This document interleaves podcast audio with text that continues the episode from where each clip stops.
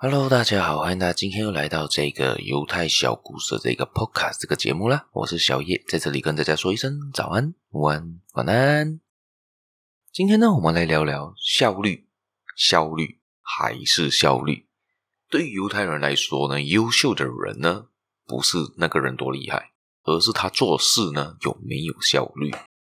对于他们来说，对于尤其是商人来看，犹太商人来看，效率代表着一切。什么是效率呢？效率代表呢，就是你的业绩。你的业绩越好呢，代表你效率越高。但是他们平常不会，犹太商人的老板呢，不会太看重你的业绩，在平常的时候。但是到年尾的时候，他会拿出一个成绩单给你看，你最近的业绩到底 OK 没有？你的效率高不高？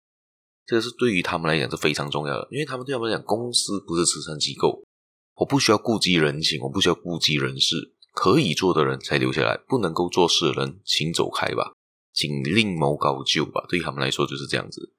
对于员工跟老板呢，他们就是经济效应。还有对他们来说就是你带来财富给我，你帮我做工，你拿到你该拿的酬劳，而我呢就要得到我该拥有的。你帮我做任何东西，那个东西都是应该的，因为我配给你，我给你钱去做，我是跟你的利益关系就在这一边。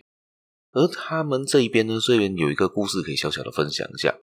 这边是说到有一个在加拿大的犹太人富翁旁边做过工的一个律师，他曾经做过律师事务所了将近一年的律师，在加拿大那一边。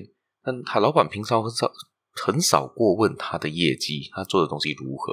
但是当到年尾的时候，突然间有一天，他老板把他请到办公室里。然后拿出了两张工作的业绩表给他看，这一行这一个 A 的呢，就是我们的基本，我们今年公司基本的业绩，每个员工的业绩基本盘在这一边。而你呢，你的业绩比平常好了，平均业绩高了一个五八线，所以明年呢，你的薪水会起个五八线。如果你明年还想要再来看这个业绩表的话，随时都可以进来看。你可以看到这个变动的情况是怎样。你可以再确定下一年要继续在这边工作没有？哇，这个东西其实蛮挑战性的。假设今天有一天老板把你叫进办公室，突然把这两个业绩表跟跟你看的时候，你就知道了。要么你的成绩是好过人家的，要么是差过人家的话，你就准备的是减薪或者提早卷卷铺走人。这就是他们非常看重业绩的东西。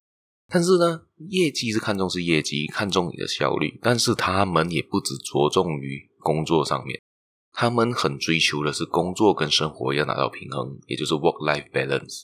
他们拿到了他的平衡感。他们是认为该做的时候，该做工的时候的全力以赴，付出一百八千，超过一百八千的努力呢去做你的工作。而你回家休息之后呢，你就超过一百八千的能力呢，就留在你家庭里面。留在你休息的时间，留在你个人的时间，不应该把工作跟生活缠在一起。所以他们从来不提倡九九六这个东西。什么是九九六呢？不知道大家有听过吗？九九六是最执行上面好像是马云提出来的，也就是每天早上九点做到晚上九点，然后每个礼拜工作六天，也就是每天工作超过十二个小时，然后还要工作满六天，也就是基本上你把工作当做你人生的一切啊。你这样子看的话。因为你一个人一生中，我们一天就二十四小时，你用超过一半的时间在工作上面，这样子你根本没有办法享受自己的生活啊。对他们来说呢，工作跟生活就是要 balance，就是要平衡。而他们认为呢，假设今天有一个人把他工作的东西拖到他休息时间去做的话，代表这个人效率不高，他才会做这件事情嘛。假设你今天的效率，工作效率是非常好的。你根本就在工作时间就已经把工作上的东西解决了，为什么要拿到下班后才去做呢？为什么要 OT 呢？为什么要加班呢？那是因为你的效益不好，你的效率不够高，你才需要待到超过那个时间才能做完。所以这边他就提倡的东西是：做工的时候认真的做工，玩乐的时候认真的玩乐。Work hard, play hard。